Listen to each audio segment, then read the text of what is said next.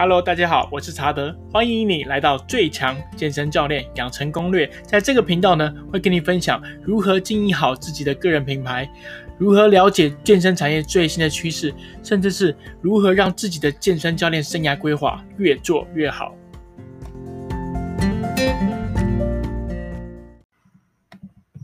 嗨，你好，我是查德，不知道你最近好不好呢？如果你有看新闻的话，就是你可能会发现，最近在新北市的板桥这边有一间健身房叫做 Life Gym，就倒闭之后，然后会员求偿无门，也就是说，会员买的那些课程，它的费用都无法退还了。怎么会这样子呢？其实健身房为什么这么常倒闭？我想就我过去的经验来跟你分享一下，因为我过去曾经在台湾最大的连锁健身。工作室工作，我在那时候是区经理。然后，其实很多人一直对开健身房很有兴趣，不论是健身教练或者是其他行业的人，都觉得，诶，开健身房好像很好赚呢。那我也要来看一下。可是，如果你有发现的话，其实最近健身房可能是因为疫情的关系，真的很多就这样倒了。也许听到这边，你可能会疑惑：诶，奇怪，健身房感觉很好赚啊，为什么一直倒呢？所以，如果你对开健身房有兴趣的话，我相信今天这集可能会给你一点点的方向哦。首先，我要先分享一下我过去参加的那间健身房，我在里面是当区经理嘛。那间健身房叫做轻适能，它是在二零一三年起家。在最高峰的时候，有将近十六家分店，可是轻适能却在二零二零年二月收摊了。为什么会这样呢？首先，第一个，它因为快速的展店，造成店的成本过高。因为当时的老板们，他们想要让股票，让公司的股票能够上市，他们想要 IPO，所以我们不断的展店。在二零一九年大概才十家左右，然后在二零一九年到二零二零年就直接蹦到十六家店了。所以他在快速展店的状况下，他其实没有把店的地址选好，使得他的租金成本就过高。那时候你知道他的店呢营业额多少吗？有些店营业额大约是一百到一百五十万，可是有一间店的营业额就将近呃。店的房租就将近了二十万左右，甚至三十万，他等于都把健身房的营收都已经吃掉了。通常我我们在开健身房的时候，我们的营业额大约，假如是一百万的话，你的房租最多就是十万，甚至能够抓到十万以下是最好。所以如果你想开健身房，你的房租的预估就是你营收的十趴，会是一个比较安全的水位。很多健身房，它在开店的时候也是比较这个逻辑。那你可能觉得没关系啊，我营业额做高一点就好了。说真的，健身房是有淡旺季之分的。健身房的淡季大约就是从十一月开始到二月，健身房的旺季就是六月到九月左右。所以有些健身房都是靠旺季的营收在撑的。那有时候一到淡季，营收不好就已经就阵亡啦。就变得淡季一到就等不断的吃老本，最后面就吃到那个骨头都没了，就倒闭了。所以这是主要第一个健身房常倒闭的原因，就是展店过快，成本消耗过快。在第二个，资金没有做好完整切割。当时这间最大的连锁健身房哦，它的每家店的股东其实不太一样。那有时候 A 店跟 B 店的股东是不一样。那有时候 A 店的营收不好。那总部呢，就会试着把 A 店的营收从 B 店再调过来。那那时候为了让某些店继续存活，他就会将业绩好的店不断将店的资金拿去补业绩比较差的店。可是你要想哦，两间店的股东如果不一样的话，会发生什么事？就好像 A 店的业绩差，我们拿 B 店的钱去补 A 店的财务漏洞。可是两间店的股东不一样哦。股东不一样，那想象一下，你是 B 店的股东，你作何感想呢？你一定会很不爽、不开心吧？所以呢，假如你自己真的是开健身房，或者是你有兴趣开健身房的，如果有一天你的店的营收真的不好，你真的及时收尾，千万不要为了面子一直死撑，最后它只会让你的财务画上更高的危机。那当时这个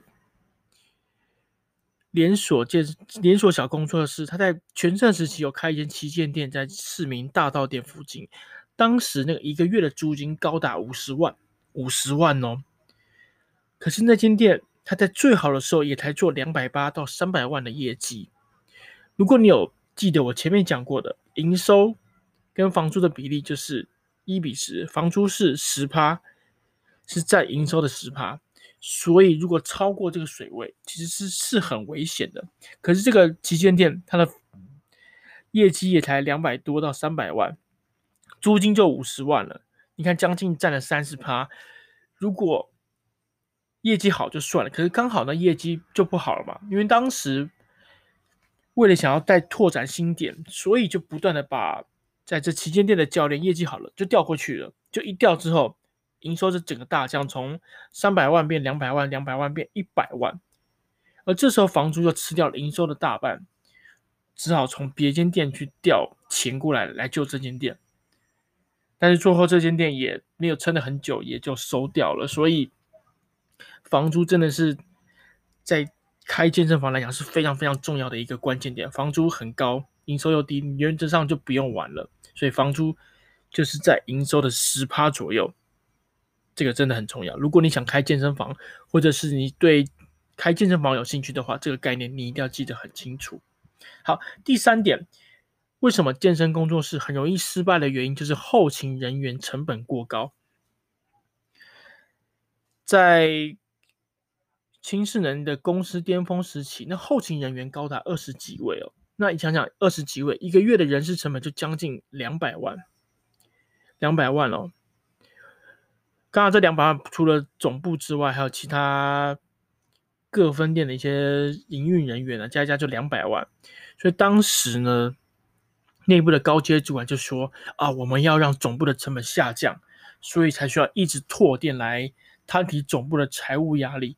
可是，其实当初的问题不是因为不是因为总部的成本很高，是因为总部的工作流程很繁杂。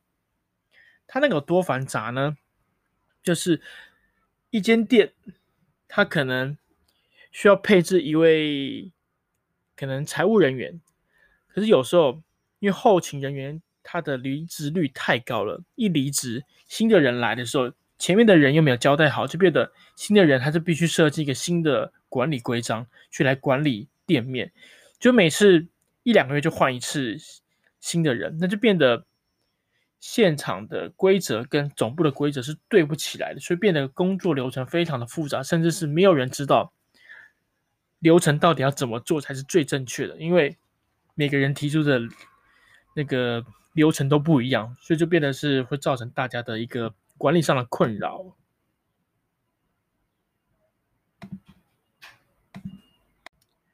所以以当时的状况，其实要把工作的流程去做简化，去了解一下流程到底要怎么去简化，对现场人员以及后勤人员会比较好做事。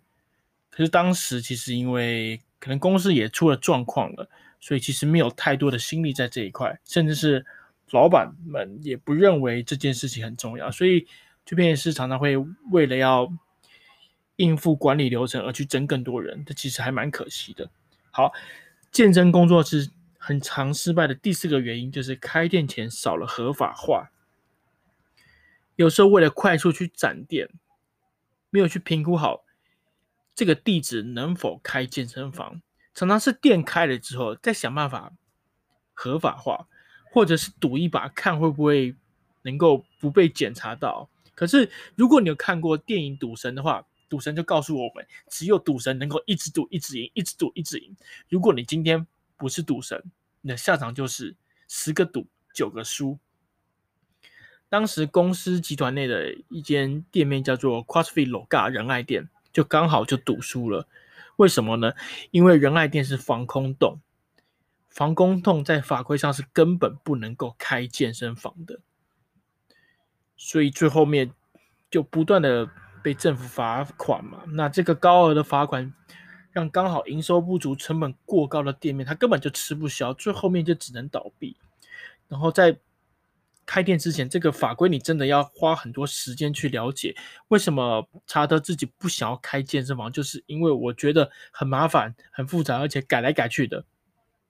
每一年可能都会做一些微调，还不包含一些什么合约上啊，或者是支付这一些细节上，这些事情都很复杂，都你要花很多时间去搞定。说真的，如果有一天我有空，我应该也来整理一个完整的。健身房开业的法规懒人包，也许对于想要开业的人，可能真的可以好好的去了解一下，到底要怎样开业才不会触及到法规哦。可是你就想，当你本来经营一间健身房就很辛苦，那你要顾法规这些东西，其实会他在拉扯。在创业很重要的一件事情就是要聚焦，可是这么多法规，你又不得不花心思去。想你去理解一下你的店面是否符合法规，甚至是有人来集合的时候，怎么去跟那些集合人员沟通，那其实都很花心力的。如果刚好你的业绩又不好，你整个就压力爆表了。所以，如所以一直我一直不想开健身房，甚至我也不鼓励人开健身房，就是这个原因。但是，如果你真的想要开，真的法规面你要搞得非常清楚。再补充一个。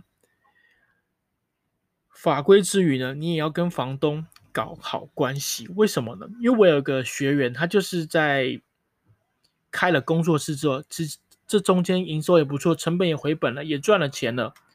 可是好死不死的，租约快到的时候，房东不续租了。哇，那怎么办？之前投资的装潢啊什么，都已经要都已经付钱啦。可是这时候房东不续租了，怎么办？你没辙啊。所以跟房东的签约条款，这个也要确认好。如果可以的话，某些健身房他们的操作方式是都会签长约，可能签十年的约，甚至是更多的，也不一定。为什么？今天你营收做起来了，那你当然合约越长，对你来讲越有利嘛。万一突然房东不租，啊，你不就衰小，那你可能会觉得啊，如果我我住个三年不行，再撤就好了。那你要想，如果今天你的心态是这样子，你一定做不起来，因为你你只打算做三年，你怎么确定三年一个一定能够回本，甚至是赚大钱？不可能嘛。所以，如果今天你真的很想开健身房，我会建议你真的就是租长约，不要开那个两年三年的圆盾你真的不划算了。所以，合法化之余，跟房东之间的沟通也要做好，不然。真的会很辛苦。好，健身工作室失败原因的第五点就是教练薪资成本过高。也许你的健身房合法 OK 了，房东也 OK 了，可是如果你给健身教练太多的薪资，你也很容易赚不到钱，甚至是倒闭。在二零一九年初，这间公司为了征才，他将教练课的奖金最高门槛调到近七十趴的抽成，这七十趴。还不包含税，还不包含劳健保。到年底的时候，公司才发现，哇靠，这个严重亏损啊！我止不了血，我赶紧将奖金调整。结果呢，原本你就想嘛，没有人会喜欢薪水被砍的，那降奖金就等于把薪水就砍了嘛。所以当时的轻适能集团的业绩本来就不好，一口气又做奖金调动这件事情。所以很多人就集体离职，又不干了，因为又碰到了薪水研发，所以教练就赌气啊，就集体离职，不做业绩。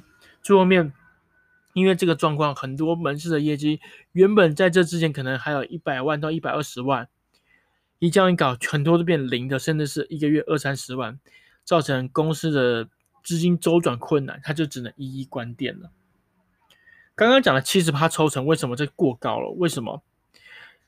你要想劳健保大概就占了二十 percent，你的请员工的成本大概就二十 percent，还有税，还有你的刷卡费用五趴啊，还有你的营业税啊什么的，那加一加，其实根本就赚不到什么钱呐。所以如果你在设计奖金的时候，可以的话，你底薪加奖金抽成不要超过五十趴，超过五十趴，原则上你在做做那个或者做慈善，那根本没有办法赚什么钱，所以记得要这个设奖金设定要设定好。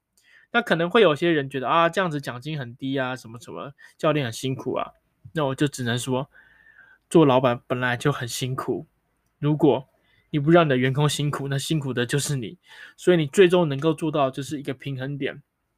就是说真的，大家都给教练的奖金太高了，所以其实很多健身房真的是越做越惨了。以健身工厂为例，他们最多给教练的抽成是到六成，最高最多是到六成哦。如果你超过这个，其实你根本就赚不到钱，而且他们是没有给底薪的，他们顶多就保底而已。什么是保底？就是你的奖金跟底薪它不是叠加的。就变成是今天你，假如你赚了三万块钱，你就是领到三万块钱。那如果今天你的底薪是两万二，你奖金三万，你还是领三万，并不会因为你底薪两万二，奖金三万变五万二。它没有这个制度，它就是保底制而已。就是你今天业绩很差，可能那个月的奖金只有做一万八，它还是给你两万二到两万三的底薪。所以这个保底制才让健身工厂的教练。呃，让健身工厂的教练他做高的时候赚的比较多，可是前面会比较辛苦，因为他就是保底制嘛。OK，所以奖金设计这件事情真的是要很注意。好，接下来第二个健身工作室很常失败的原因就是过度去依赖教练部门。很多工作室的大小事，他都是靠教练去做的，不论你是打扫、行政流程、课表安排、社群媒体行销、财务、团课教学。到客户的转介绍，全部全部都是由教练负责。你会感觉哇，很好啊，一个人搞定全部，不是很好吗？但是你要思考一件事情：如果你的公司向心力很强的时候，当然没有问题。可是当教练对公司的信心度是下降的时候，他们会怎么做？反正会员跟学员都是他们在接触的。他今天要离职的时候，他就直接说服会员去外面的场地跟他教学。他们会选择不做业绩，把会员带去外面的场地教学。但有些更严重的，他就是来退费，叫会员来退费。你可能会觉得，我靠，怎么那么过分呢？我必须跟你说，很多时候在工作室，会员就是只跟教练的。特别是当你的场馆是全部都依赖教练做全部事情的时候呢，你在培养一件事情，你在培养什么？你在培养你的竞争对手。因为他当已经会做全部事情时，他就有创业的能力啊。那如果今天你又对他不好，他们想走就走了。你要想，如果工作室教练他们愿意留下来工作，他只是为了挺你这个老板，甚至是挺这个环境。但是当他们不挺公司、不挺这个环境时，你要想办法去处理到可能很大笔的课程退费或很多做不完的事情。所以听到这，你就会了解为什么大型健身房要有客服、要有业务，再搭配教练部门，因为它是一个平衡点。那今天你的柜台有客服值班的时候，其实教练他就不能够随便进去柜台去翻一些资料，甚至是业务也不能随便进柜台翻这些资料。那这可以干嘛？这可以保护你的资料不会随便被人家拿走，这个非常重要。我必须需说，很多的工作室。他们根本没有办法再好好的把你的客户资料留存，像在健身房在咨询的时候都会有那个咨询卡吧，那咨询卡资料其实要把它归档成电子档，然后不定时的去追踪这些会员他的上课状况，甚至是使用状况。可是我必须说，很多工作是根本没有这个习惯，会做这件事的通常是业务，业务因为要名单分类嘛，所以。他们会知道要把资料库归档的重要性，可是很多教练出身的并没有这个习惯，所以当教练一走，那些资料全部都流失，然后就就必须重新再来，这其实很会让工作室很辛苦的。所以如果你的工作室是全部都只靠教练做全部事情，虽然可以省下成本，但其实未来会种下很不稳定的因子。有可能一个人走，你的业绩少了二三十万，同一时间客户也走了，资料也流失了，这其实是很危机的。所以呢，呃，经营健身房，它其实就是经营人的事业。但我觉得讲人的事业有点像直销，其实更精准来说，它是经营人的情绪。情绪不对了，感觉就不对了。所以，当你跟团队的感觉不对了，所有原本对的事情都会变错。所以，经营健身房很不容易，它就是经营一个好感的事业。我就我我觉得这样讲会比较直接一点。然后最后面一个点，这个点就快速讲一下就好。当初这个最大连锁工作室金世能为什么会倒闭的第七个原因就是。它的品牌效益根本没有深入消费者的心坎里，也就是说，今天在你的店上课跟别的店上课是一模一样的，我没有感觉有有差别，我没有感觉有差别，所以这也是健身房在经营有点困难的地方。健身房的会员其实对品牌是没有忠诚度的，不像你今天买包啊，可能买 GUCCI 跟 LV，你有品牌忠诚度，可是健身房没有品牌忠诚度。健身房最重要的是什么？地理位置，地理位置完完全全的就胜过品牌效益。所以目前在台湾的健身房来讲，其实很少有品牌的效益是能够让消费者真的因为这个健身房去上去上课或者是加入的。有啦，可能就成吉思汗或者一些小型的健身房有办法做到，但多数来讲其实很难做到。OK，所以也因为。过去因为这间公司倒闭，我就自己出来创业了，所以想想也是蛮有趣的。OK，那曾经呢，八年前因为健身工作室开始崛起，创造了很多精品健身房的热潮。八年后的结束，也代表工作室的时代也快结束了。最后面想跟你们分享一下，如果你真的对健身房很有兴趣，你可你可能会遇到有些开店的顾问，他可能会有些话术，就是。台湾健身房的渗透率只有五趴，未来呢就会跟美国一样，渗透率高达十大十十到十二趴，所以有更多人的加入，会有更多人来运动。但是说真的，这个话术他们都这样讲，但是真的这么好做，就不会有这么多的健身房倒闭了。其实开健身房真的很不容易，没有慎选场地，做好成本结构和商业模式，就算你开店了，你也只是成为盘子，被市场。洗一番而已。